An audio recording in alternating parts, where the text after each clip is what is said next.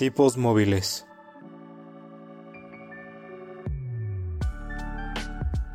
Un podcast que va más allá de los libros y de la realidad.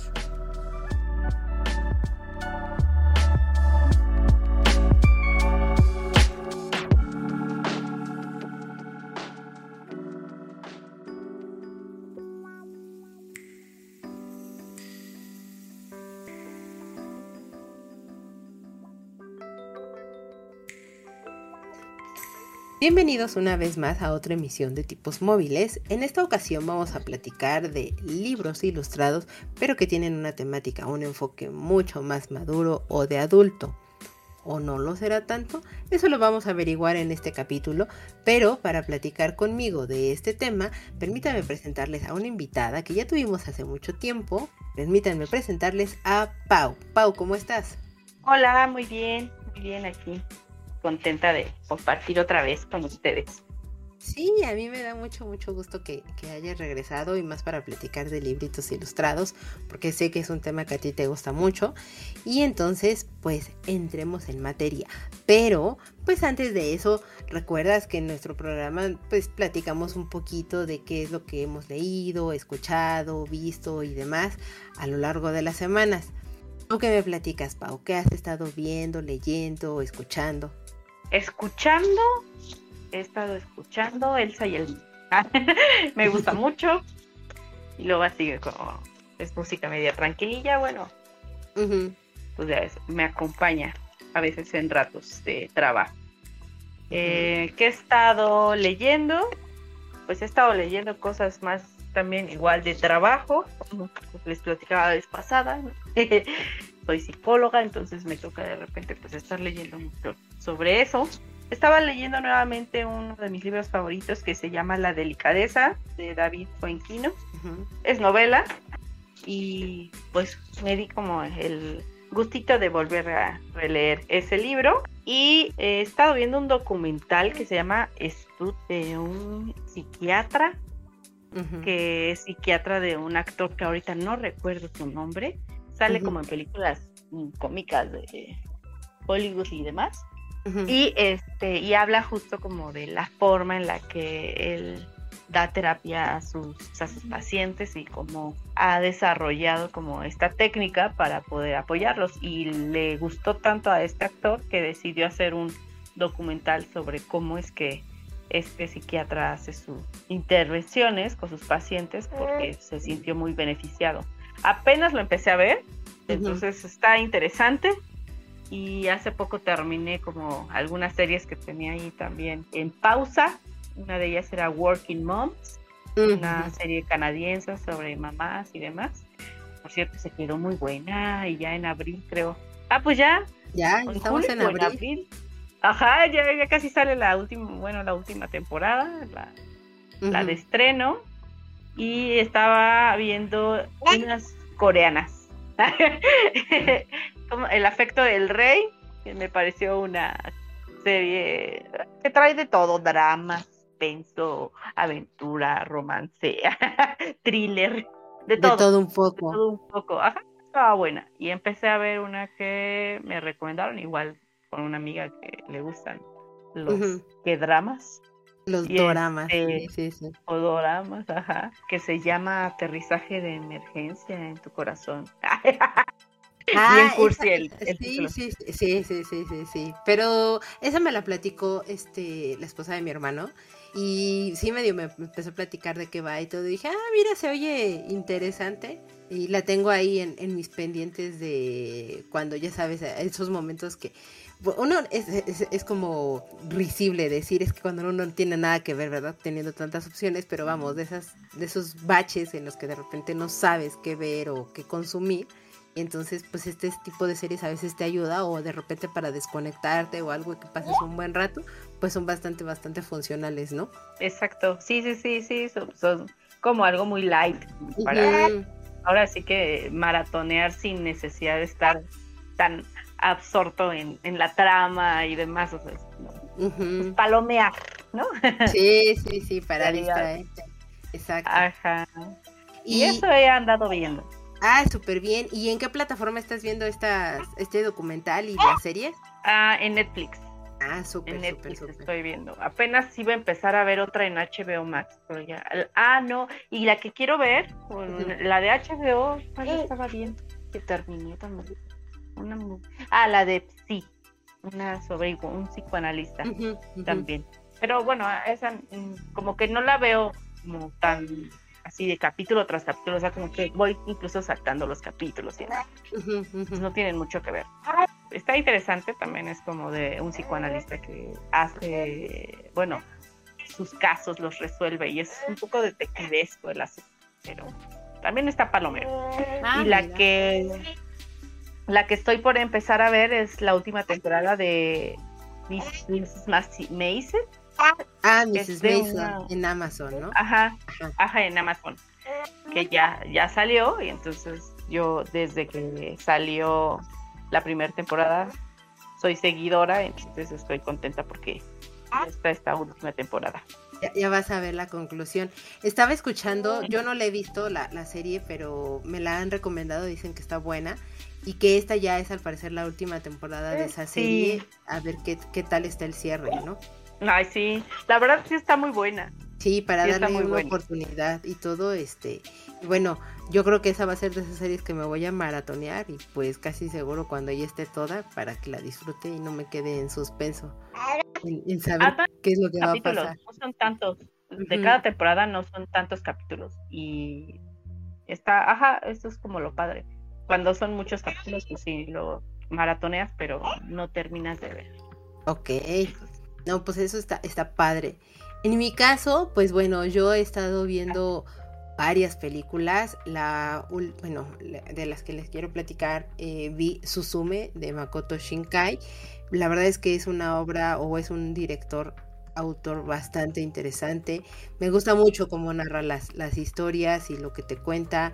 Y esta última entrega donde te muestra es un, trabajo distinto o una relación de, dos personas de un modo diferente, por supuesto lleno y aderezado de toda esta fantasía, con unos escenarios y una, un diseño de personajes y escenarios maravilloso que te la pasas muy muy bien, la, música ayuda mucho, entonces es una gran recomendación que les doy ver cosas de Makoto Shinkai, no forzosamente Suzume, pero puede ser cualquiera de sus películas, la verdad es que se las van a pasar muy bien y, y eh, Suzume, El tiempo contigo y Tu nombre o Your Name Creo que son sus, películas un poco más largas y reconocidas que han llegado hasta los cines aquí en nuestro país, pero tienen muchas otras eh, obras Makoto Shinkai que les recomiendo también seguirlo y, disfrutar su trabajo, ¿no? Y ahorita pues bueno, está como muy de moda, entonces por eso se, se escucha perfectamente. Y también eh, estuve viendo películas de Wes Anderson porque con nuestro amigo César estuve, me, tuve el honor y placer de grabar con él eh, eh, para su programa de Dream Match y con él este, platicamos de algunas películas de Wes Anderson. Entonces las disfruté mucho, ya las había visto. Volverlas a ver me, me ayudó como a tener otra perspectiva o percibirlas de otra manera cuando las vi la primera vez. Entonces, eso es creo que lo bonito de repente de revisitar cosas. Ahorita que tú mencionabas, Pau, que estabas eh, releyendo un libro, pues es que es bonito y, creo que dijiste la palabra exacta, ¿no? Te diste el gusto de...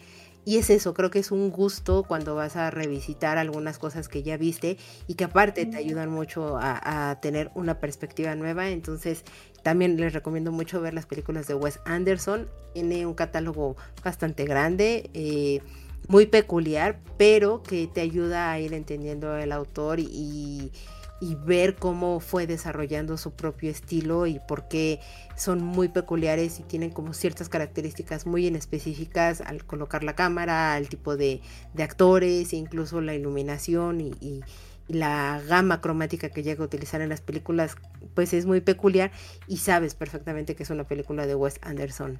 Entonces también vean el trabajo de este director, la mayoría se encuentra en Star Plus, entonces también es altamente recomendado.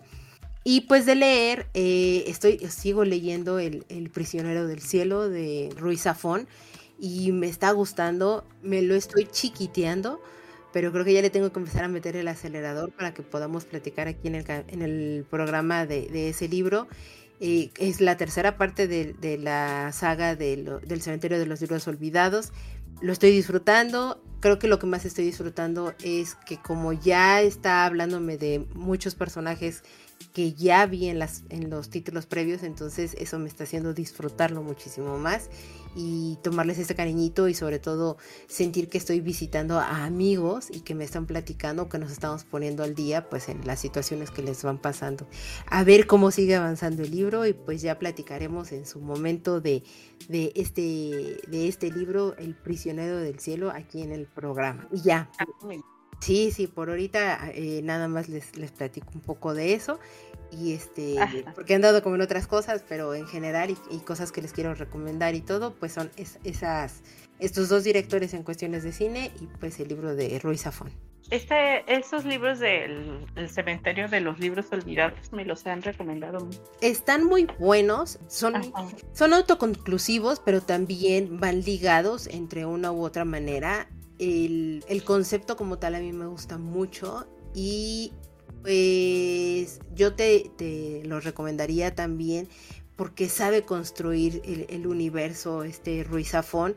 Es muy, muy, muy atractivo, tiene frases muy llegadoras y, que te, de verdad, de verdad te llegan muy al alma. Aquí a nosotros, una de ellas, sobre todo, bueno, muchas de ellas no, nos han llegado y las, las, llegamos a mencionar aquí porque es un autor que, que la verdad eh, escribía de una manera muy peculiar y sabía cómo empezarte a enredar en, su, en su universo que iba construyendo en cada uno de estos libros. Y por supuesto, como todo, tiene algunos algunos huequitos o algunas partes cojitas, ya sea en la historia, en los personajes y demás, pero no te lo vas a pasar nada mal y se te van muy rápido los libros, pese a que son un poco gorditos. La verdad es que este creo que es el de los más cortitos, tiene 300 páginas, poquito más de 300 páginas, pero se te van muy rápido. O sea, no es una lectura que te pese, es muy fluida, muy sencilla y amigable. Entonces sí, sí te los recomiendo ampliamente. Les va a dar oportunidad. Y si no has escuchado los capítulos que ya grabamos de los primeros dos títulos, pues te invito a que los escuches, que se llama La sombra del viento y El juego del ángel tratamos, no hay demasiados spoilers, tampoco como para que te vayas a arruinar o algo por el estilo, pero te ayuda a tener una noción o una idea más amplia de más o menos de qué van estos libros. Pero sí, sí te los recomiendo. Sí, sí, sí, sí lo haré, sí lo haré. Mucho, mucho. pero bueno, entremos ya en materia, Pau, para que no nos alarguemos demasiado, porque bueno, si no, ya sabes que uno se sigue aquí con la lengua y nos, nos va a dar la medianoche como a la cenicienta y vamos a seguir platicando. Entonces, eh, hablábamos en nuestro capítulo pasado, bueno, muy pasado, cuando hablábamos de los libros infantiles ilustrados, pues que son libros que te ayudan mucho a la comprensión, sobre todo en estos, en, los infantes, pues a la comprensión de algunos temas, de algunos momentos o situaciones para poder comprender y entender muchísimo mejor o de una manera mucho más amigable cosas más complejas o conceptos muy complejos que se puedan llegar a a presentar, ¿no?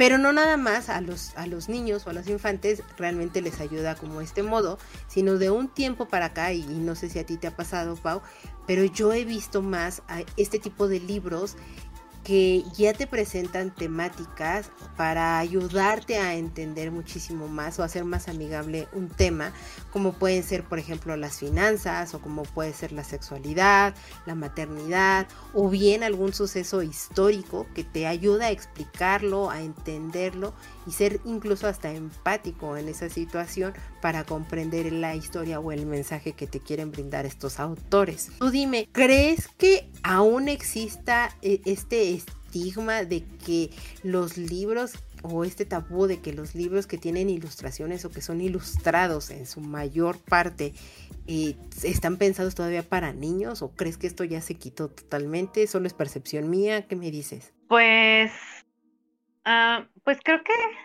ya se está, siento que el estigma ya se está quitando, pero todavía me da la impresión de que las personas no han descubierto los beneficios como de un libro ilustrado para adultos. Eh, porque justo eh, inmediatamente uno cuando empieza o piensa en un lector adulto, imaginas justo libros tabicotes de muchas letras o inclusive con eh, temas muy profundos o de ciencia ficción, que son sagas y demás. Entonces está el estigma de, ay, qué flojera leer, y está el estigma de los que ya leen, leen cosas muy densas o, o, que tendría que ser algo como con esto de demasiado intelectual el asunto, ¿no? A pesar de que sea ciencia ficción o, temas muy rebuscados, pero inmediatamente como que la gente piensa que debe ser muchas letras, eso por ende es mucho texto, ¿no? Y, y, nada de dibujitos. Y cuando ven dibujitos pareciera que es como si estuviera infantilizado el contenido cuando en realidad creo que el hecho de que haya un, apoyo visual de un texto, a un texto vaya, eh, no necesariamente tiene que ser sencillo o no, no, ni siquiera podría decir que es texto sencillo, sino que más bien justo es eso, es un complemento o es un apoyo para poder eh, abordar eh, un tema que vaya, puede ser muy, muy profundo. Yo recuerdo que hace muchos años había libros ilustrados, realmente, de Rius, que era como filosofía para principiantes, este, y muchísimos temas así, que te hablaba de temas como muy complejos, ¿no? Quizá a lo mejor es para, para mi edad, En ese entonces, y que el que tuvieran dibujitos, inclusive viñetas humorísticas al respecto, me ayudaba a la comprensión pero bueno, vaya, justo eso, ¿no? Me veían con ese libro y me decían, ay, sí, claro, te fuiste a lo fácil, ¿no? Te pones a leer filosofía para principiantes de Ríos, ¿no? Pensemos, ¿no? Como un ejemplo, porque te fuiste a lo fácil. Pero no necesariamente es fácil. Yo creo que inclusive poder hacer un, una viñeta o una ilustración sobre un tema de filosofía, de psicoanálisis o de cualquier, de historia inclusive, y que sea ilustrativo a un tema como denso o complejo, yo creo que hasta es más difícil. O sea, y, uno cree que porque trae muñequitos, pues no. E, es, lo fácil, ¿no? Sí. Es, muy básico. Y no. O sea, creo que no es así. Sí, porque aparte, justo, ¿no? Y, y, un poco siguiendo la cadencia de lo que platicábamos, incluso con esta Janet, eh, cuando empezó ella a entrar al mundo del manga y decía, es que qué maravilloso y cómo te muestra, ¿no? Eh, por supuesto, hablando eh, eh, con su debida distancia y muy entre comillas, ¿no? De, que decía, es que como, como en este mundo de fantasía me están mostrando y puedo escuchar incluso el ambiente, o sea, siento cómo sopla el aire, cómo suena el agua, cómo tal, y lo estoy viendo solamente en una viñeta. Y, y es que la verdad, el hecho de, de que una ilustración, un dibujo, una imagen te transmita tanto y te cuente tanto en un solo vistazo, a mí se me hace una cosa bastante compleja y que al momento de que uno como lector lo está observando, lo está leyendo, digámoslo, lo está comprendiendo, pues entonces obviamente se despiertan muchísimas más cosas porque justo te activa o te ayuda a que incluso tú estés creando una misma historia con solo una imagen que además se refuerza con el texto que te va a ayudar a comprender muchísimas más cosas. Digo, yo eh, pensando, eh, eh, por ejemplo, cuando, está, cuando leí por primera vez Persepolis, a mí me gustó mucho ese libro o bueno, es una novela gráfica, pero porque el tema que trata realmente la historia, que después se trasladó a la película, es sumamente profundo y, muy complejo porque es toda la historia de esta mujer que, tuvo al final del día que salir de su país por, por el tipo de represiones y demás que existía y que es una manera, o sea, es bastante complicado lo que te están contando, ¿no? Y, y como bien dices, o sea, mucha gente lamentablemente sigue creyendo porque lo estás viendo ilustrado, pues te estás yendo por un camino muy fácil para comprenderlo, cuando en realidad pues no es tan, tan sencillo el comprender o el, poder digerir toda una, una, imagen que aparte tiene todo un texto, ¿no? Claro, sí, sí, sí. Es, es, un apoyo visual y a veces inclusive ese apoyo visual dice más al texto, ¿no? O sea, como que te evoca mucho más cosas eh, referentes a lo que estás leyendo. Entonces sí, eh, creo que está ese estigma. O sea, yo lo pensaría desde ahí, ¿no? Como, ah, te fuiste a lo fácil, ¿no? A lo, a lo básico. Alguien ya hizo la tarea de leerlo antes que tú, le hizo dibujitos para que lo aprendieras más rápido, ¿no? y, no, o sea, creo que, creo que mm, no va por ahí, o sea, creo que es muy ingenioso. Todas las obras o los textos ilustrados, pues sí, tienen un, un, grado de complejidad bastante interesante. Sobre todo pensar que, si de por sí nosotros pensamos en imágenes, ¿no?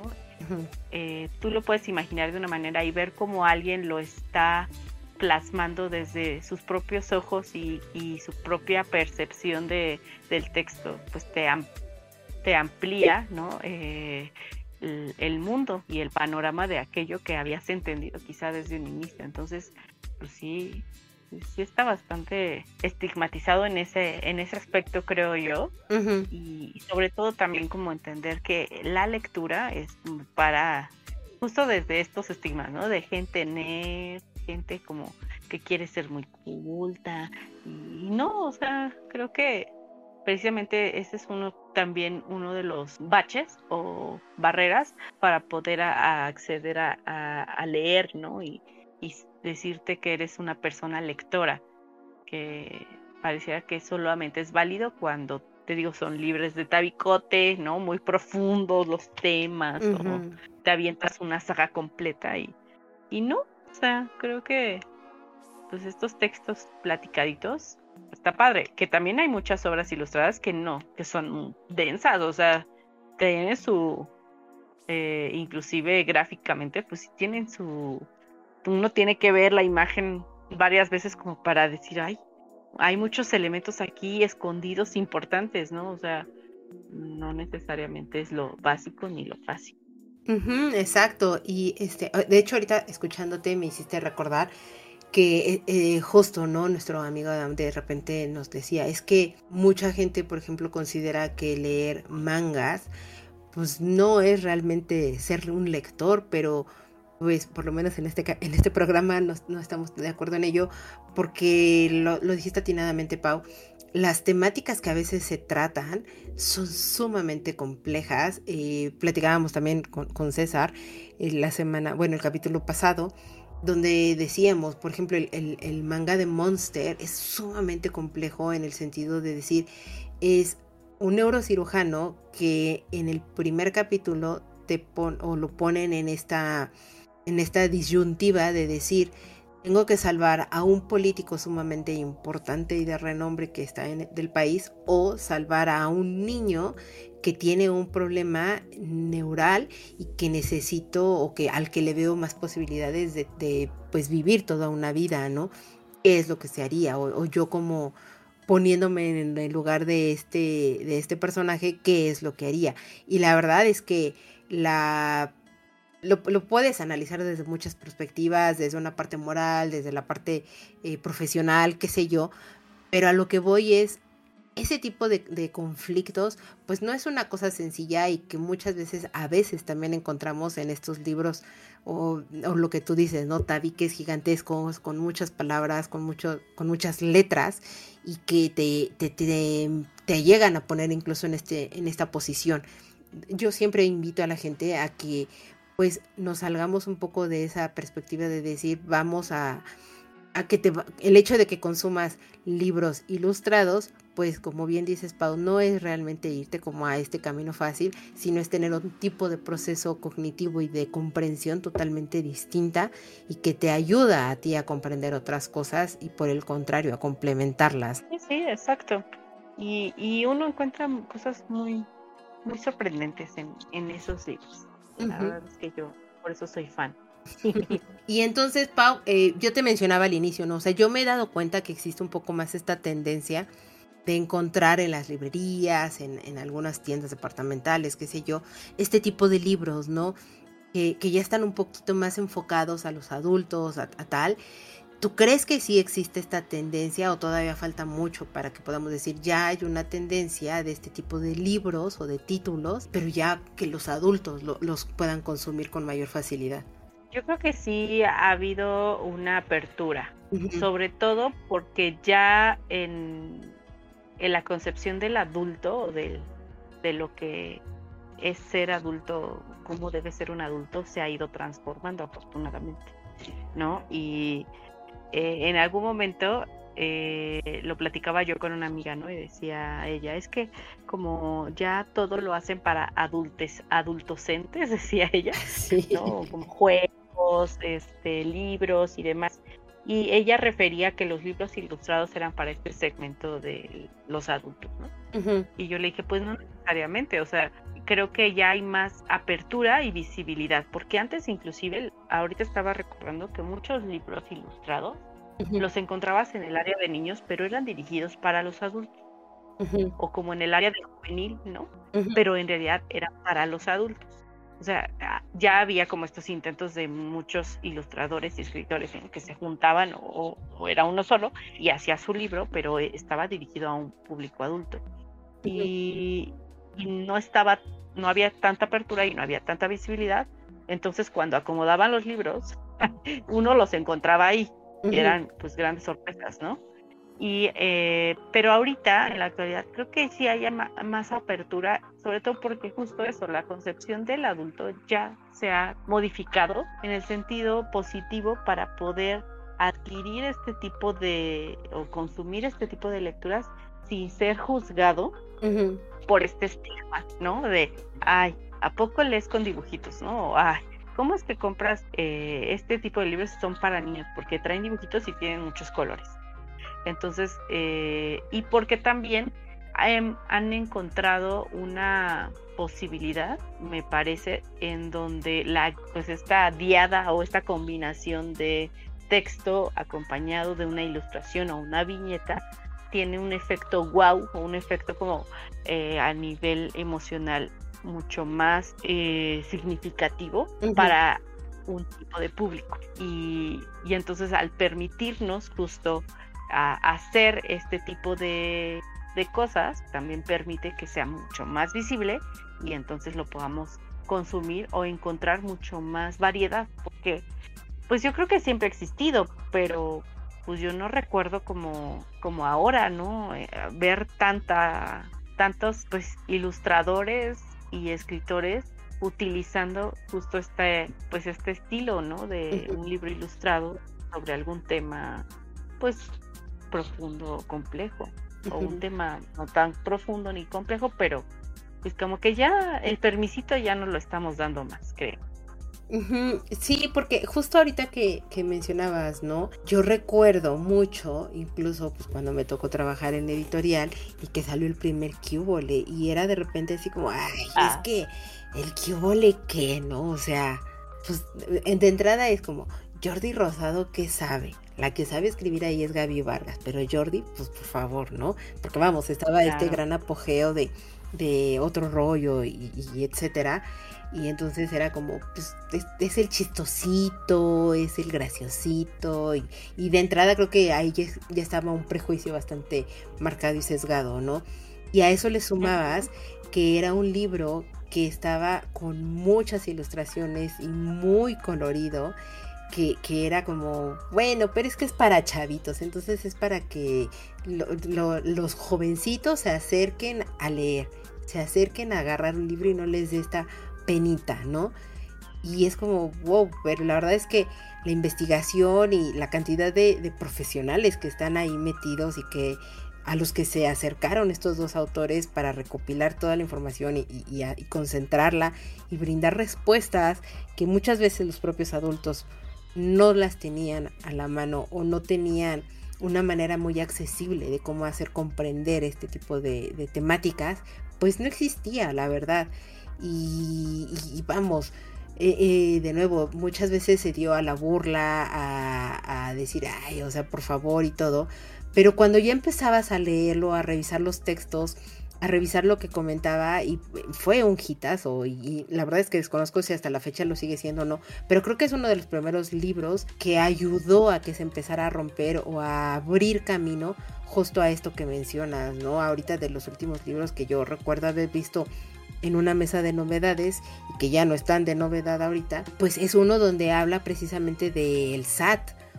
O sea, eh, eh, la parte de los impuestos y la cosa fiscal y todo es sumamente complicado y te lo están tratando de desmenuzar y de, digerir de una manera mucho más amigable y que te ayude a ti como adulto a, poder decir y definir qué es lo que está sucediendo en este tema fiscal.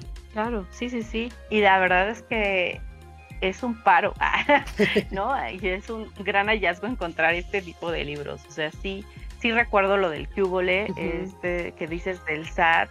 Apenas hay otro, ¿no? Que salió del SAT. No sé si es el mismo, una nueva edición. Inclusive, eh, pensemos, tú que has trabajado en editoriales, las portadas de libros, ¿no? Cuando traen una ilustración muy poderosa, y a lo mejor no es como todo el libro ilustrado, pero de repente te encuentras entre las páginas una viñetita o algún dibujo, te parece interesante. ¿No? Eh, me acuerdo del de Pequeño Cerdo Capitalista. A mí la, la, por, pues, eh, la portada del libro me llamaba mucho la atención, o sea, de inicio. Y pues hablaba de cosas de dinero, habla, ¿no? De cosas de dinero, como ahorrar y demás. Luego salió la agenda y cosas así. Pero como inclusive desde ahí sea, eh, una ilustración empieza a generar ruido, ¿no? En uno y, te hace conectar y entonces tomas el libro y pues, ya puedes leer el dorso o ya le das unas cuantas ojeadas, ¿no? A ver qué encuentras y pues ya a veces encuentras tesoros, a veces, o sea, no tanto, pero sí, tienes razón, o sea, eh, los primeros libros que dieron como a lo mejor este boom de lo, lo colorido, la ilustración, pues sí, creo que sí se encuentra ese del Cubo Lecón de Jordi Rosado y Gaby Vargas. Sí, sí, sí, es que quién diría que, que, o sea, y te lo así lo puedo asegurar de si a la Carolina de esos años o de esa época le hubieran dicho, es que eventualmente en el futuro Carolina tú vas a estar diciendo, pues es que el Cube al final del día sí fue un, un precursor para que este tipo de corriente empezara a abrirse más camino aquí en México me hubiera reído total y rotundamente porque he dicho, pues, o sea, es, es Jordi Rosado, es, o sea, de nuevo se juntó con Gaby Vargas porque estaba buscando un respaldo, pero agradezco que el paso de los años, la vida y, y tal vez porque ya estoy más, más anciana, pues lo que me hace es justo, ¿no? Poder regresar y decir, vaya, o sea, al final del día sí logró un cometido eh, para bien o para mal, ya muy independiente de si te gusten o no los autores, el diseño, etcétera. Ahí ya entran muchas otras cosas, pero al final del día es, de las cosas que, dio pie y que no se ha cambiado demasiado el formato de, este tipo de libros, porque también, eh, por ejemplo, el de mm, el de plaqueta de, de, amiga, date cuenta, pues también sigue un poco mucho la línea de, de lo que tenía o de lo que era el cubole y también los temas que están tratando ahí son fuertes, son, son poderosos o tal vez estos libros de mm, que salieron para niñas. Hay cuentos de buenas noches para ah, niñas rebeldes. Exacto. Uno, dos y tres. Ay, cuatro y cinco porque los tengo, te digo. Exacto, exacto. Y que son súper poderosos, ¿no? Y había otro. Eh, el de mi barrio me el, mi el barrio me respalda, que también es como para iniciarse en temas de feminismo para las chavitas. Exacto. Están todos los de, pues, podría decirte muchos, ¿no? Así como de Vania Bachur, de, de Anita Mejía, de las que yo conozco que son ilustradoras mujeres y que se han atrevido a llevar más allá sus dibujos y hablar de esos temas que, pues, que a ellas en particular les interesa hablarle a la gente y dibujarle a la gente. Entonces como que hicieron una bonita mezcla y sacaron sus propios libros. Tengo yo varios, también hay otra de, ay, ¿cómo se llama ahorita? Estaba tratando de acordarme. Si quieres en lo que piensas, ah en lo que me acuerdo, a ver. Síguele. Yo le sigo. Eh, porque justo lo que yo, a lo que yo iba, y, mi punto es ese, eh, sea, el formato no, no se ha cambiado tanto en este sentido de, del acomodo, de tener una caja central o tener pequeñas viñetas y, textos, etcétera, pero que te ayudan mucho a reforzar las ideas, a explicarlos y sobre todo, y, y lo dijiste ahorita muy atinadamente, Pau, a dar voz a esos temas que incluso también en algún punto eran tabú, ¿no? O, que no se podían expresar de una manera mucho más amigable o no tan complicada y que la gente dijera, ay, qué aburrido, otra vez ya me vas a hablar del feminismo y la mujer y bla, bla, bla. Y estas ilustradoras y autoras le dieron o supieron cómo darle la vuelta precisamente para jalar el interés de las personas y hablar no nada más a, una generación muy temprana, muy joven, sino que también generaciones más grandes o adultas se sumaran a, a este movimiento y a este tipo de voces y que entonces los adoptaran totalmente estos, este tipo de libros. Ajá, claro, sí, exacto. Y es que eso es lo bonito, ¿no? Porque también creo que estaba este estigma de que para poder escribir un libro o poder editar un libro, no, obviamente no le estoy restando valor a quienes estudian letras y demás, se preparan. Claro. Tenías que tener como esta gran experiencia, ¿no? Eh, para poder ver a la luz tu, tu bebé libro, ¿no? Como que abre la posibilidad a que quienes a lo mejor inclusive pues entraron como en una cuestión de hobby, siempre les ha gustado escribir, les ha gustado prepararse, a lo mejor no de una forma tan formal, ¿no? En esto, eh, puedan compartir sus saberes, ¿no? Sus pensares sobre algunos temas. Y, justo, ¿no? Creo que ha pasado que inclusive estas mismas autoras de las que te he hablado se han acercado ya con profesionales, ¿no? Para poder tener como una estructura mucho mejor en sus libros y, que tengan como este power y, no sea algo tan amateur, ¿no?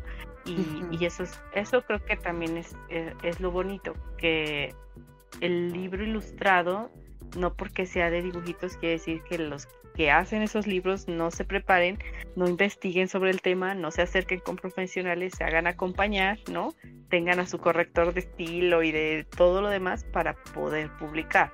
O sea, como todo libro, así, tienen su, su bonito acompañamiento para que cuando salga a la luz sea el, el mejor de los productos, vaya, que puede compartir con las personas ya me acordé de, de la autora, se llama Ana Llenas. Ella hace muchos libros eh, con respecto a las emociones y demás. Y acabo de recordar otra que se llama Amalia Andrade, pero bueno, ya después, eh, si hay tiempo, les voy platicando un poquito más de cada una. Sí, sí, sí, adelante tú. Este es tu espacio, tú ya sabes, Pau. Ah, yo me voy a descoser aquí, es como hilo de mes. Por favor, para recomendarnos y todo. Si quieres las recomendaciones y todo, ahorita al final nos las echamos, ¿vale? Eh, Va. Pero para no romper el, hilo de lo que estábamos platicando, entonces, eh, justo Pau, lo que yo decía es, ¿tú a qué crees? Porque bien lo dijiste, ¿no? Atinadamente, o sea, se ha estado modificando este concepto de lo que es ser adulto o, la famosa adultez, como se le llama ahorita o se le menciona, ¿no? Se ha ido modificando este, ese tema y por ende se está abriendo más eh, o se está teniendo una apertura a que puedas tener este consumo de, digamos, pues animaciones o que existan este consumo de, libros que son con dibujitos, como, como le llegan a decir, y se está rompiendo un poquito esto de decir, te estás yendo a lo fácil, ¿no? Está, eso, ya no es tan mal visto y demás. ¿A qué crees tú que se esté debiendo este cambio de, paradigma o esta, esta modificación? Uno, porque ya hay más variedad. Te decía hace rato, ya nos estamos dando, bueno, más bien ellos, ¿no? Se están dando el permisito de hacer más este tipo de libros y entonces tienes muchas más alternativas de dónde elegir, qué quieres leer, eh, con este estilo. Eh, entonces, como ya tienes más opciones, pues eso abre la posibilidad a que elijas y te enamores y sigas consumiendo ese tipo de libros. Y pues mm, te repito, o sea, me parece que el concepto tanto de lector como de adulto lector también se ha ido modificando. Nos damos ya el permiso de no ser esos lectores de, de lentes, ¿no? Y con el tabicote, como lo hemos mencionado. O sea, como que damos la oportunidad a leer ya diferentes estilos. Y al tener estos diferentes estilos, pues también abre la posibilidad de que se siga elaborando libros ilustrados.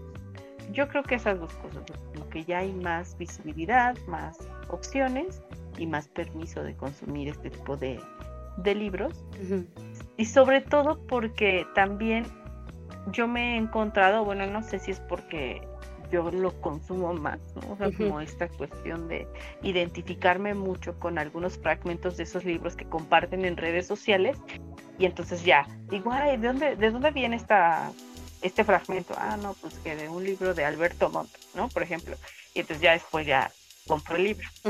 Pero que son justo como viñetas o temas que como adulto estoy yo cuestionándome o estoy pensando con respecto a mis propias experiencias y a mi propia vida y entonces veo que alguien más escribió y además ilustró ese mismo problema, me siento acompañada, me siento identificada y digo, ah, a ver, vamos a ver de qué se trata, ¿no? Entonces, estamos también como abriendo la posibilidad de los temas que se abordan con respecto a los libros ilustrados y que están muy eh, alineados con las problemáticas o las preguntas, las la vida del adulto eh, en particular. Entonces, sí. O sea, esto de qué onda con el SAT, ¿no? Sí. Y que todo el mundo se pelea con el SAT y demás, y que alguien haya hecho algo con dibujitos, dices, gracias, ¿no? O sea, porque a mí me preocupa y por más que le pregunto al contador, no se me da nada de los números, pero alguien lo hizo con dibujitos y no es precisamente porque sea fácil, sino porque es un apoyo visual para poder comprender mejor y además viene incluso con un toque cómico o de sarcasmo, de ironía, que te hace conectar ¿no? a nivel emocional eh, cómo te sientes con respecto al SAT, pensemos en ese ejemplo, y, entonces dices, ay, lo voy a leer ese libro, ¿no? Se ve que me va a ayudar un montón. Entonces, me parece que eso es lo que ha, ayudado a que tengamos la variedad en, estos títulos. Sí, y, yo lo que sumaría también a lo que dices, Pau, es los propios ilustradores también han ayudado mucho a que se abra este espacio, a que se tenga esta apertura y por ende que la gente que tal vez tenía como la penita de que te dieran con un libro con dibujitos, que, te vieran leyendo una novela gráfica, un cómic, un manga, que, que dijera, todavía sigo viendo caricaturas, pues los propios ilustradores han tenido una fuerza muy importante para esto, porque como bien dijiste, de repente ellos mismos en sus redes sociales van compartiendo cosas que ellos van creando o alguien más de repente comparte algo que vio de un ilustrador o que encontró de repente en ese libro, etcétera, y que lo difunde, o sea, va difundiendo y, se va haciendo esta cadenita, ¿no? De, este, de ir compartiendo el mensaje y las recomendaciones hasta que te llega. y un punto muy importante es precisamente el hecho de decir voy a tratarlo de una manera que sea amigable y empática con la otra persona, ¿no? En, el ejemplo que decías de lo del SAT, pues igual cuando yo lo vi, también a mí se me hace la cosa más compleja y complicada del mundo, toda esta cosa fiscal y, de los impuestos y las matemáticas y eso. Y cuando yo lo vi, yo dije, me parece increíble. Porque digo, afortunadamente mi contadora me tiene toda la paciencia del mundo y me explica así con bolitas y palitos uno y, con un lenguaje muy, muy sencillo para que para mí sea muy comprensible. Pero hay más gente que está en esta situación de decir, es que no sé de qué se trata esto, no entiendo y, demás. Y que entonces dices, no estoy solo en esta situación, ¿no? Hay alguien más que, que lo comprende, que lo entiende, que me entiende y que se pone o que me acompaña en este camino porque pues ya no me siento abandonado ni solo y mucho menos tonto, ¿no? Y, te das o te vas dando cuenta que pues no eres el único que tiene esta duda, sino que muchos más la pueden llegar a tener. Los propios ilustradores que también se han dado a la tarea de difundir sus propios mensajes y demás, pues empezaban muchas veces así, ¿no? Eh, primero con, unas, con las redes de contacto, pues tradicionales y, recomendaciones y todo. Ahorita ya afortunadamente están las redes sociales, la mayoría de ellos tienen una red social donde compartir toda su información y todo. ¿Tú crees que para ellos llegar a, tener un libro sería como culminar o el punto más álgido de esta carrera? Pues no sé el punto más álgido, pero sí un pico importante, significativo, ¿no? Porque quizá no todos su objetivo es publicar un libro con todas sus viñetas o de un tema en particular. Ah, para algunos es a lo mejor eh, ilustrar algo ya escrito, acompañar a otro autor. Entonces depende, yo creo que eh, lo que motive al ilustrador y su objetivo, ¿no? Hay quienes dicen, sí, quiero hacer un libro con todas mis viñetas y dibujos, y otros dicen, pues no, no, o sea, para mí eso no es lo importante, yo solo quiero.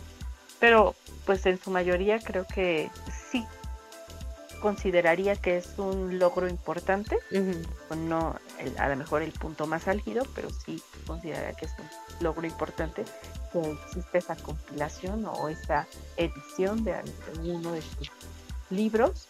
Eh, pero bueno, pues a muchos también ya van más, más allá, ¿no? Ya se van también a cuestiones de eh, sacar su merca y con sus propias ilustraciones y, demás, porque las pueden ocupar en muchos otros objetos y demás. Pero pues yo creo que a lo mejor en mi muy particular punto de vista, para mí, yo diría, ay, sí, qué padre, está muy bonito. Pero no creo que todos tiren realmente a, hacerlo. Que la mayoría los buscan, o bueno, al menos yo sé, he visto, ¿no? Los buscan y dicen, les dicen, ahí te dicen, ¿no? Yo ya ahí sumándome, y me dicen. Que agarran y me dicen. que agarran y me dicen, queremos editarte tu libro con tus ilustraciones. Entonces, igual un día vemos un libro con tus ilustraciones, Pau. Ándale, estaría bien.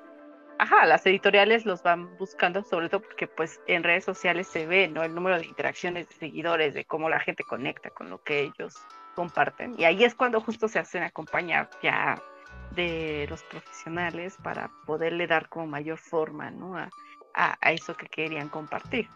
No, te digo, yo, o al menos yo lo entiendo así como el punto más álgido, como tú dices, como si fuera lo más grande ¿no? que persiguen, pero no sé si Así que yo siempre me voy caso por caso, ¿no? Hay quienes sí lo persiguen y para ellos sí podría ser el punto más álgido y hay otros que dicen, sí, pero también busco otras cosas significativas. Y creo que es válido en ambos casos. Claro. Es, es igual de válido, pero sí considero que es un logro importante. Es sí, muy significativo. Sobre todo ahorita escuchándote y con lo que dices, Pau, tal vez el objetivo de, todos eh, los autores, ilustradores eh, y demás es hacer llegar el mensaje, ¿no? Tal vez ese sí es el objetivo principal eh, de ellos. Eh, eh, por supuesto habrá sus excepciones y como todo, pero la mayoría lo que yo totalmente asumo pueden estar buscando es esto, hacer llegar un mensaje de, algo en particular que les preocupa, que les concierne, que, que tienen ganas de compartirlo y pues tratan de ver de qué manera, como bien dijiste, pueden ser sus redes sociales, puede ser con un video, puede ser en un libro, en mercancía, etcétera. O sea, e, e, eso es lo maravilloso de, las ilustraciones, que es tan versátil el, lugar, los formatos, los eh, las opciones que tienes para poder difundir ese mensaje, que al final del día es eso, es que llegue a más personas y que ya sea se sumen, estén de acuerdo o no, y se pueda abrir una discusión sana sobre la propia opinión que puedes llegar a tener. Exacto. Ajá, o sea, el mens lo que quieren es que llegue el mensaje, que los conozcan a través de ese mensaje y la y cómo, ¿no? Cómo llega ese mensaje ya es como ahí algo extra. o sea, si llega a través de un libro digital, de una taza que su tote va, no, no lo sé, o el ajá, o como tal el libro en físico, está bien, porque justo lo importante, como bien lo dices, ¿no? y yo lo resalto, es el mensaje que se quiere compartir. Correcto. La idea, la percepción del mundo sobre algún tema, ¿no? Opinión. Entonces, eso, eso es lo importante. Cómo llega, ya viene por añadidura la forma, o sea, no, no es prescindible que tenga que ser en un libro ilustrado. Aunque cuando llega a hacerlo y está muy bien logrado, se agradece, ¿verdad? Uno dice, qué bonito qué bonito que hicieron este, este libro, qué bueno que se animó este ilustrador, además sobre este tema. Y, gracias, ¿no? Exacto. Y gracias porque lo hiciste, porque también es una duda que tenía, porque también es algo que me preocupa, etcétera. Entonces sí, ahí concuerdo con, totalmente contigo, Pau. Eh, Tal vez yo concluiría un poco esta parte de decir, sigamos abriendo ¿no? nuestro, nuestro espectro, sigamos abriendo nuestra mente, eh, rompamos un poco esta, estas propias barreras y debemos darnos la oportunidad de conocer más allá porque pues uno no sabe qué puede llegar a aprender de, de cosas que se ven muy sencillas, pero que en realidad son muy complejas, que te ayudan a darte otra perspectiva y sobre todo eso, no percibir o recibir esos mensajes que alguien más está teniendo o que piensa y, que ayudan a aumentar, a enriquecer y fortalecer tal vez tu opinión o a que puedas tener una perspectiva diferente sobre el mensaje de lo que quieren decirte, ¿no? Exacto. Y entonces, ahora sí, Pau, vamos con las recomendaciones. ¿Cuál libro crees que sería el ideal para estas personas que todavía no se quieren atrever o no se han acercado a este tipo de libros ilustrados? ¿Y qué otras recomendaciones nos tienes? Híjole, es que depende, como que les gusta leer. Ahorita pensaba, ay, sí tengo muchas recomendaciones, pero digo, pues yo consumo temas en específico, ¿no? Los demás, otros. No puedo asumir que a todos les gusta lo mismo que a mí. pero bueno, ¿Qué puede ser? Bueno, hay varios, ¿no? Uno de ellos está creo que podría empezar como con cosas como este de cuentos de niñas, cuentos para dormir para niñas rebeldes. Me parece que son libros que hablan sobre mujeres, ¿no? La biografía de mujeres es, es una biografía corta y viene acompañada de una ilustración de una de la mujer, ¿no? O sea, Sí, del personaje en como cuestión. Tal, la imagen eh, del personaje, exacto. Como tal, la ilustración no, va acompañada de la historia, ¿no? Pero, pues, es como para que la conozcas desde el estilo de la ilustradora, ¿no? Creo que podría ser algo así. Este, a mí me gustan mucho los de Alberto Montt. Hace diferentes también viñetas y, y los ha convertido en libros ilustrados eh, hay uno que se llama Laura y Dino, muy al estilo de Mafalda un poco. Eh, y es eh, la niña Laura y Dino, su amigo dinosaurio. Yo quiero imaginar que es imaginario su amigo dinosaurio, pero hablan acerca de temas sobre la, la, vida adulta y problemas de ecología y sobre este justo romper con estereotipos de género. Eh, o sea, hablan como de todo, desde la ingenuidad de una niña y la sabiduría de un dinosaurio, ¿no?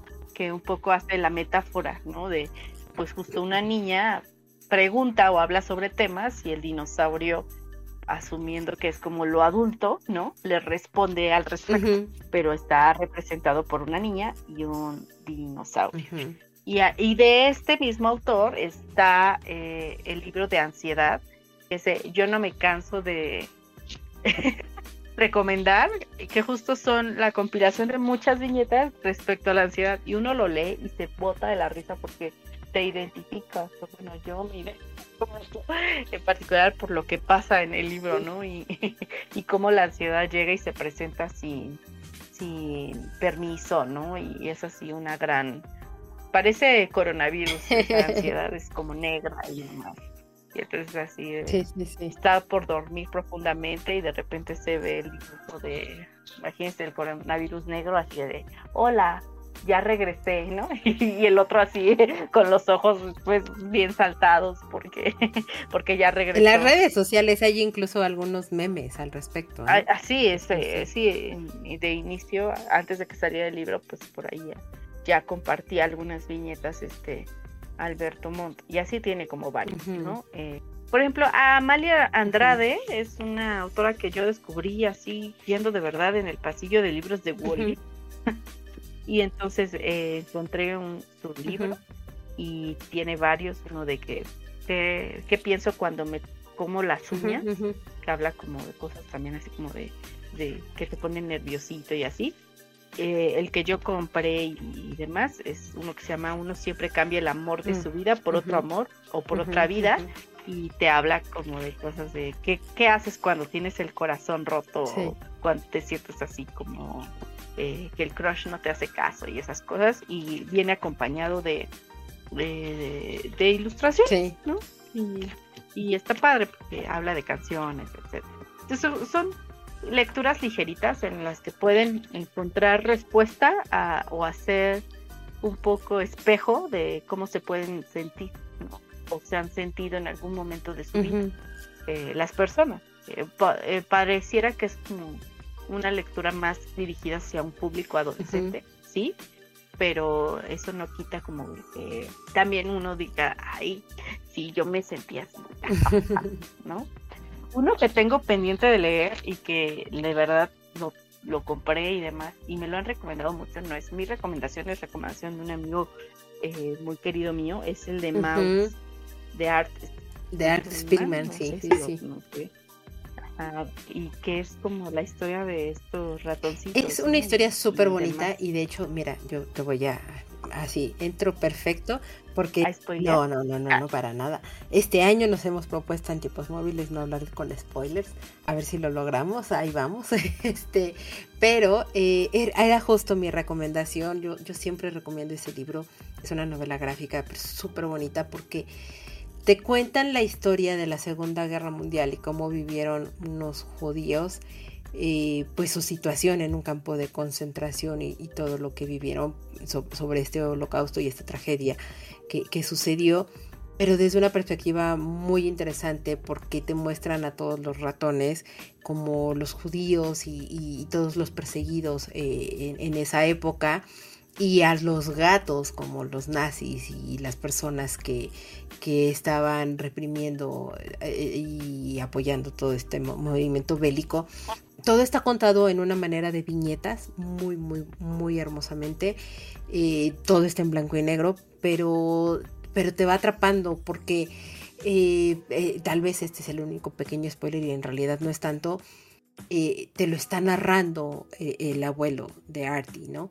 o de Art, porque él te dice, la historia sucedió de esta manera y es eso, como si fuera un cuentito, pero pasan cosas muy terribles, cosas muy complicadas y, te lo vas llevando de una manera, o sea, es un acompañamiento de verdad muy bello de, cómo entender, comprender más la atrocidad de lo que fue la Segunda Guerra Mundial muy buena recomendación por parte de tu amigo y que yo me sumo a ella. Eh, y otra recomendación que también yo quiero hacer es el libro de Persepolis, que ya se los mencionaba, que es muy por el estilo también de, de Mouse, que es la historia de Marjan Satrapi, o bueno, no, no es en inglés, es Satrapi, perdón, Marjan Satrapi, de lo que tuvo que vivir en una, en una cultura eh, islámica todo lo, la represión que podía llegar a tener, el movimiento bélico de, de, lo que se tenía, cómo los iban controlando y, el hecho de tener de repente un pensamiento radical o diferente, pues era muy juzgado en ese momento.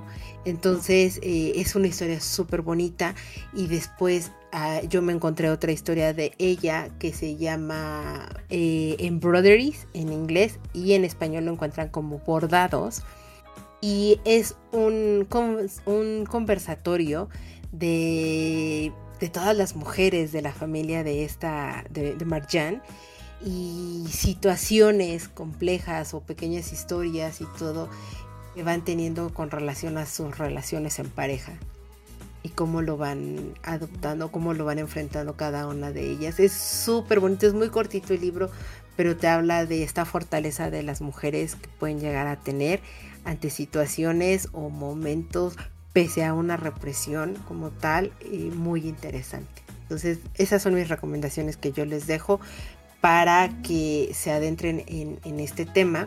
Y hay una autora ilustradora que acabo de descubrir, bueno, no tan acabo de descubrir, esta autora me la recomendó mi querido Davidcito, que, no pudo estar con nosotros hoy, y le mando un saludo muy grande, eh, que es Liona, y ella es una mujer muy activa en redes sociales, pero también ha hecho o ha tratado temas muy interesantes, por ejemplo, como es la maternidad, con un libro que se llama Madre, pero en realidad es Madre. ¿eh? búsquenlo así, está la, última, las última, la última letra de madre, que es una E, agréguenle una H y pónganle en signos de interrogación. Y te habla justo de esta complejidad de lo que es eh, convertirte en madre, desde el hecho de que no tenías pensado el serlo y de repente llega a tu vida esta situación y lo que transcurre, es muy, muy, muy divertido como lo cuenta. Y hay otro libro de ella que se llama eh, Sex o La revolución de mi sexualidad o algo así es el, título. Y habla precisamente de, muchas situaciones o, o, temas que las propias mujeres al explorar su sexualidad, pues evidentemente antes no se trataban y ahorita se tratan qué, es lo que te sucede, cómo llegas a un orgasmo, eh, si tienes algún tipo de, enfermedad como la, el ovario poliquístico, la endometriosis, eh, qué es, de qué se trata, eh, etcétera, ¿no? Y, muchas veces ella en sus redes sociales sube de repente preguntas o así con sus propias ilustraciones. En estos días, no me acuerdo si fue ayer o el día de hoy, colocó la pregunta evidentemente a su comunidad, para decir cuál ha sido el pretexto o la, justificación más absurda que te han dado para no utilizar un condón. Entonces es muy chistoso y ella dijo, empiezo yo y la justificación que me dieron fue porque soy abogado.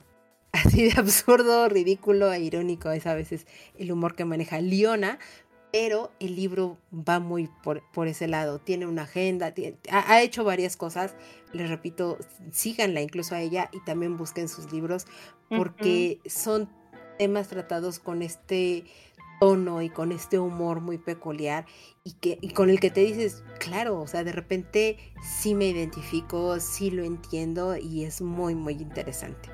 Entonces, esas serían mis recomendaciones que yo les dejaría para eh, ya que entraron un poquito y ya se atrevieron y, ya quisieron meterse al mundo de los libros ilustrados, vayan escalando de a, poquito para encontrarse con estas grandes joyas que, de repente hay.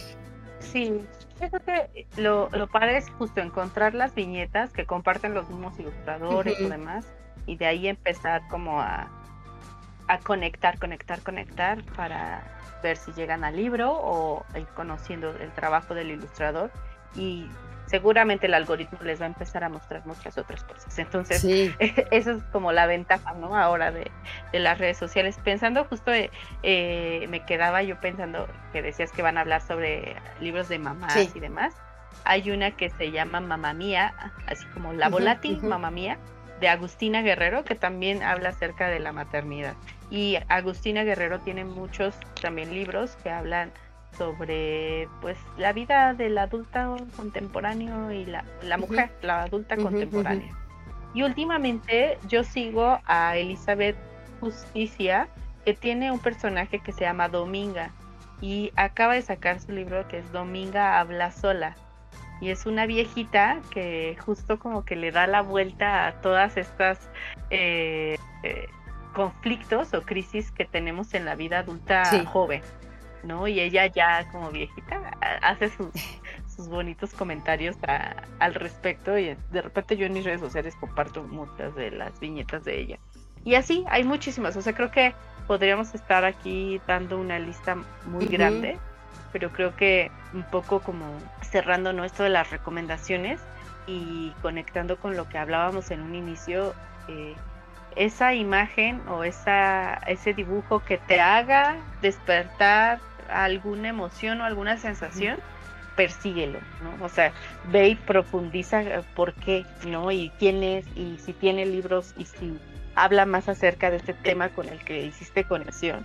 Y seguramente encontrarás tu primer libro ilustrado para leer y para compartir con los demás. Creo que ese es como un tip que, que creo que puede servir para elegir, ¿no? Más allá de estos autores que nosotras les compartimos, pero seguramente van a encontrar muchísimos más, sí. Algo con, con lo que conectan desde su propia experiencia de vida, ¿no? Por ejemplo, pensaba en Alfonso Casas, creo que se llama, otro ilustrador, y yo tengo amigos que son muy melómanos y él tiene un libro o dos, me parece, eh, que está eh, ilustra sobre canciones con las que él relaciona su vida. No recuerdo cómo se llama el libro como tal, pero es de él, ¿no? Y también, eh, por ejemplo, ahora que se viene esto del tema de la mamá y demás, él mismo tiene como un libro que ah, es sobre charlas que tuvo con su mamá, como charlas profundas con su mamá.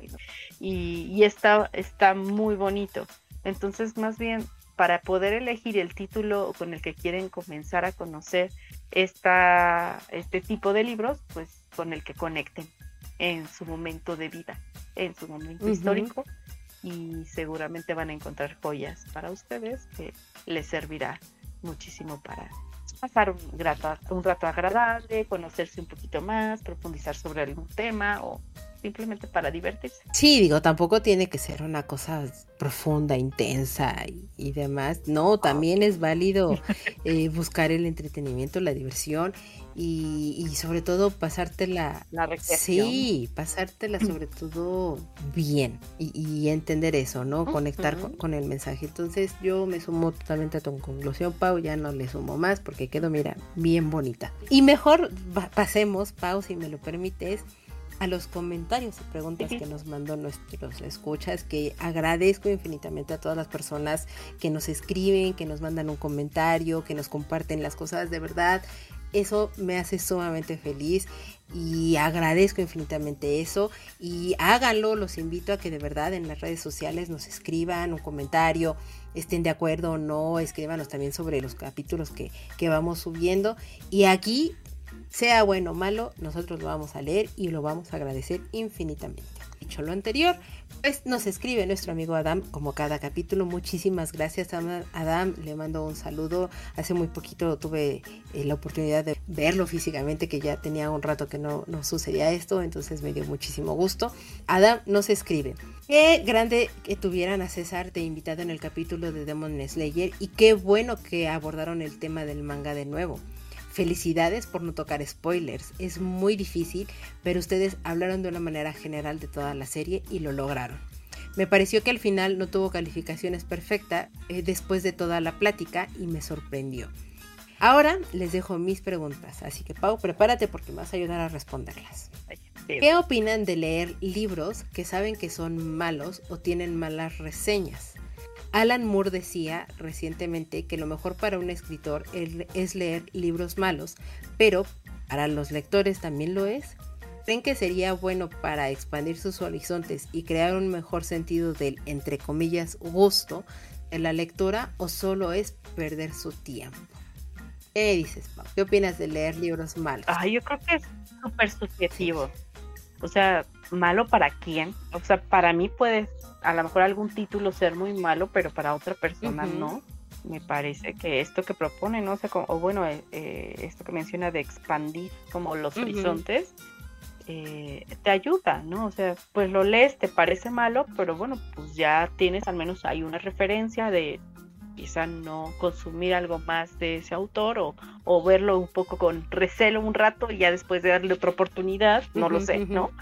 Y, pero eh, en definitiva, creo que por muy malo que sea un libro, siempre te va a dejar una referencia para algo, ¿no? Y pues no sé, no consideraría que es mi tiempo perdido ni nada, o sea, más bien tendrás como mayores herramientas para después elegir otro tipo de lectura. Eh, creo que es subjetivo, ¿no? Malo para quién. O sea, no lo sabemos. Sí, eh, creo que ahí concuerdo totalmente contigo.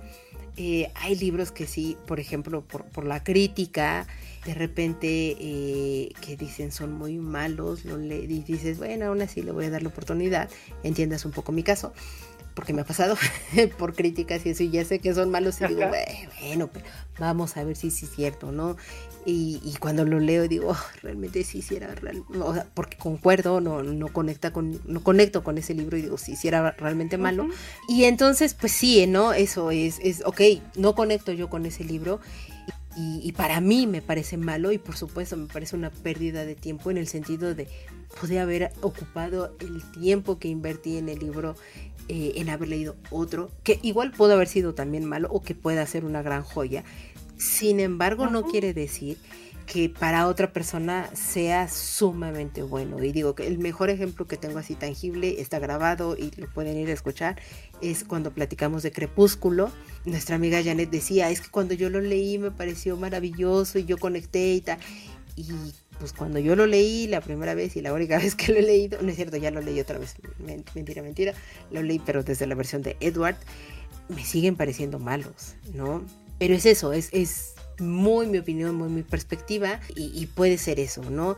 Sin embargo, y atinadamente lo dices, Pau, pues te da pie y un parámetro para poder determinar si te gusta ese tipo de lectura, si te gusta ese tipo de, de autor y le quieres dar una oportunidad o de plano decir, ok, no conecto con lo que este autor escribe, con lo que dice, pues cuando alguien más me lo recomiende diré, ok, gracias, no gracias, porque ya sé que no es algo que me, que me agrade y sin embargo también te puede funcionar como, como una referencia y decir, no, no, hay malos y esto, ¿no? Entonces, todo, todo te deja y todo suma al final del día. No, no sé. Exacto. No sé si sería de nuevo, en algún punto dices, bueno, sí, es una pérdida de tiempo, pero pues ya sucedió y el tiempo es cosas que no recuperas. Sin embargo, eh, no puedes determinar o saber qué es realmente malo hasta que no pasas por ahí. Ahora, esta, esta opción también de decir, pues no me está gustando, no lo estoy disfrutando, pues lo dejo, ¿no?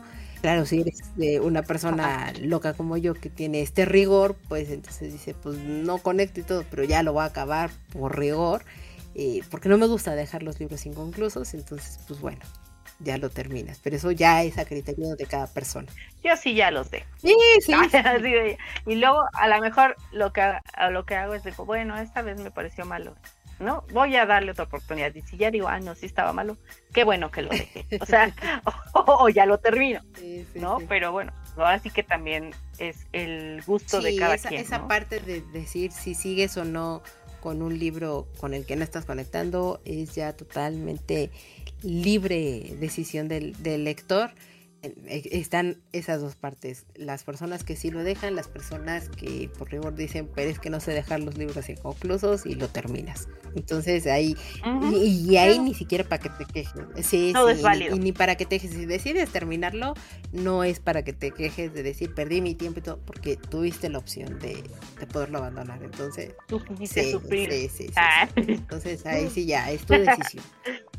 Nuestro siguiente comentario es de Fers que nos dice, eh, eh, él estaba leyendo nuestra parte de noche y entonces eh, maquiavélicamente no tanto, le, dejé el comentario de decirle, es un muy buen libro que estás leyendo y pues si te animas, eh, expande tu experiencia con nuestro especial de terror, lo escuchó y nos dejó el comentario de qué capitulazo el especial de terror. Entonces muchas gracias Fer, porque lo escuchaste, porque nos diste la oportunidad, que, qué bueno que te agradó. Y los invito a que también escuchen el especial de terror del año pasado, donde platiqué con Janet de nuestra parte de noche y pues eso, adentrarse al, al tema del terror en los libros. Eh, nuestro siguiente comentario es de Heladito. Eh, nos manda saludos y le mandamos un saludo de regreso. Y, hola. y nos dice, ¿por qué piensan que algo que sea ilustrado o animado haga que las personas piensen que es infantil o carezca de profundidad y complejidad narrativa?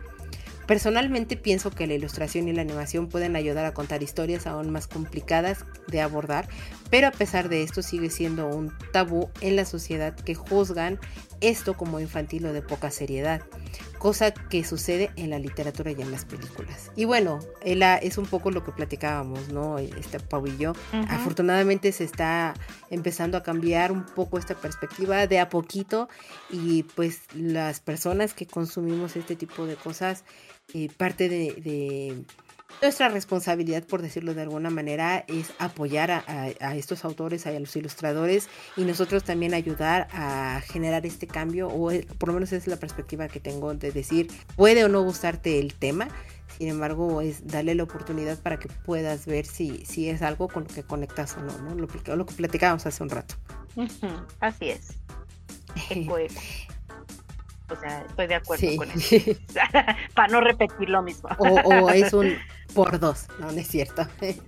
por dos, sí, ahora sí, por dos. Eh, el siguiente comentario es de Robert, que nos dice, Mouse es una obra maestra igual que Persepolis. En general, todos los títulos de Marjan Satrapi me gustan. Mi favorita o mi novela gráfica favorita es Persepolis yo estoy de acuerdo contigo. Persepolis me gusta mucho, pero cuando yo descubrí, eh, dijimos? Bordados.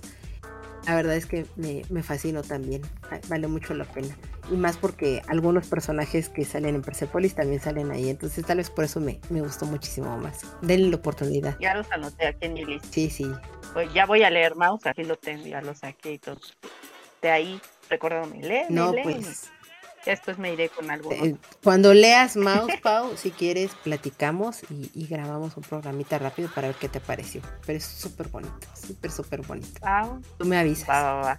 Em, y nuestro último comentario es de Aubin Tobón que nos dice, Tanjiro de Demon Slayer me parece genial, un corazón empático hasta con los más siniestros, me encanta y nos deja una carita con muchos corazones.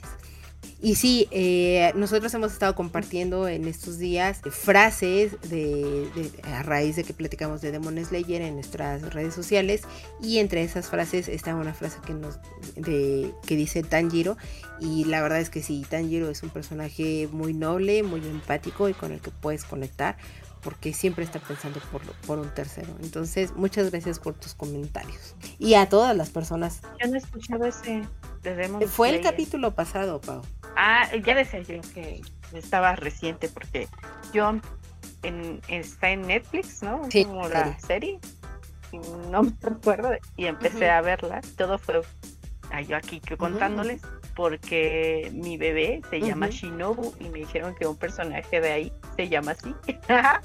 yo no lo sí, se llama Shinobu y este cuando tú me platicaste cómo se llamaba Shinobu, pues yo dije, ¡ah! y me acordé inmediatamente de ese personaje porque es uno de mis personajes favoritos de la serie. Mm, pero voy a, por eso quiero ver la serie, o bueno, leer, no sé lo que suceda primero, para conocer un poco más, porque yo lo, he, bueno, más bien elegimos el nombre no precisamente por sí. Demon Slayer, ¿no? Sino por casualidad. Y bueno, me pareció curioso, me, dio la curiosidad y lo voy a, lo voy a leer. O lo voy a ver. Pues mira, darle la oportunidad a la serie es bastante interesante. Si quieres un poquito saber antes de entrarle a la serie, puedes escuchar nuestro capítulo pasado donde platicamos de Demon Slayer con César. Eh, no hay spoilers, está libre de spoilers, entonces tampoco te, te, espantes o que te vayamos a decir algo. Pero bueno, ahí, por ahí lo pueden ah, complementar. Voy a aventarme primero el de ustedes y luego ya serie. Creo que llevo como poquitos capítulos, pero los voy a tener que volver a ver. Ya. Fue hace mucho que los sí, sí, pero sí me voy a dar a la tarea de ver. Me parece muy bien, Pau. Y pues bueno, no me queda más que agradecerte, Pau, infinitamente por venir a platicar conmigo de, libros ilustrados, un tema que nos gusta mucho. Eh, creo que tú y yo los vemos indistintamente si es para niños o para adultos, porque es algo que nos gusta mucho, lo consumimos en general, es libros ilustrados, pero sí es importante o me parece importante hacer la distinción porque las temáticas o la profundidad de los temas a veces sí llega a ser distinto para un público infantil y para uno no tan infantil. Entonces, este, muchas, muchas gracias, Pau, por venir a grabar aquí conmigo. No, pues gracias por invitarme. Yo feliz por compartir lo poquito que sé y mi experiencia de y bueno, pues a seguirlos escuchando y, conocer más sobre este mundo tan fabuloso de los libros. Sí, y Pau, platícanos este, tus proyectos, tus redes sociales, lo que tú quieras eh, anunciar aquí, adelante. Tengo yo también ya por sacar mis soliloquios acerca de algunos temas eh, que, y preguntas que me salen eh, mientras me ducho o mientras como y veo a la inmensidad como eh, y demás cuando dibujo y demás entonces ya les estaré compartiendo como para que me escuchen y si les gusta pues sigan escuchando y si no me recomienden también. Aunque no les haya gustado. Este mis redes sociales pues está mi Instagram no arroba Barrios ahí son sobre todo frases para alentarte al cuidado de tu salud mental. Eh, bueno, quisiera compartirles que también estoy en un proyecto construyendo una asociación con una amiga que se llama Claunecta y este proyecto justo habla de generar conexiones con muchísimas causas y con muchísimos temas que nos ayuden a ser mejores personas y a compartir nuestra mejor versión en el mundo con, las, con los demás. Entonces yo creo que en algún momento podríamos hacer algo también con tipos móviles y conectar desde la lectura para pues conocer el mundo y para compartir con los demás. Eh, también nos encuentran así en Instagram, vayan a seguirnos, tienen cosas bonitas. Y pues ya, principalmente en esas cosas. No, y eh, nos va a encantar participar con, con Nectar. De hecho, ahorita, si mal no recuerdo, eh, tienen algo ya pensado para lo, lo más próximo que es el Día del Niño. Entonces eh, síganlos en sus redes sociales, en Instagram. Eh, los vamos a estar recomendando de todas maneras en nuestras redes sociales para que los sigan a ellos, para que sigan a Pau. Y este, y de nuevo, Pau, muchas, muchas, muchas gracias por acompañarnos. Eh, agradecerle sobre todo a la gente que llegó hasta este punto del programa y no despedirme sin antes recordarles que en nuestro siguiente capítulo vamos a platicar de libros para mamá porque pues ya se viene el 10 de mayo y pues está, muy interesante la charla, espérenla porque estamos cocinando algo bien sabroso para eso. Entonces, los invito a que nos escuchen y sobre todo también a que nos compartan, que nos comenten y si se animan a escucharnos también en otros capítulos desde nuestro sitio tiposmóviles.com y ahí van a encontrar pues nuestras redes sociales y las plataformas por supuesto que les pueda, les pueda interesar para escucharnos o ahí mismo desde nuestro sitio tiposmóviles.com. Yo soy Carolina, muchas gracias y nos escuchamos hasta la próxima. Nos vemos. Bye.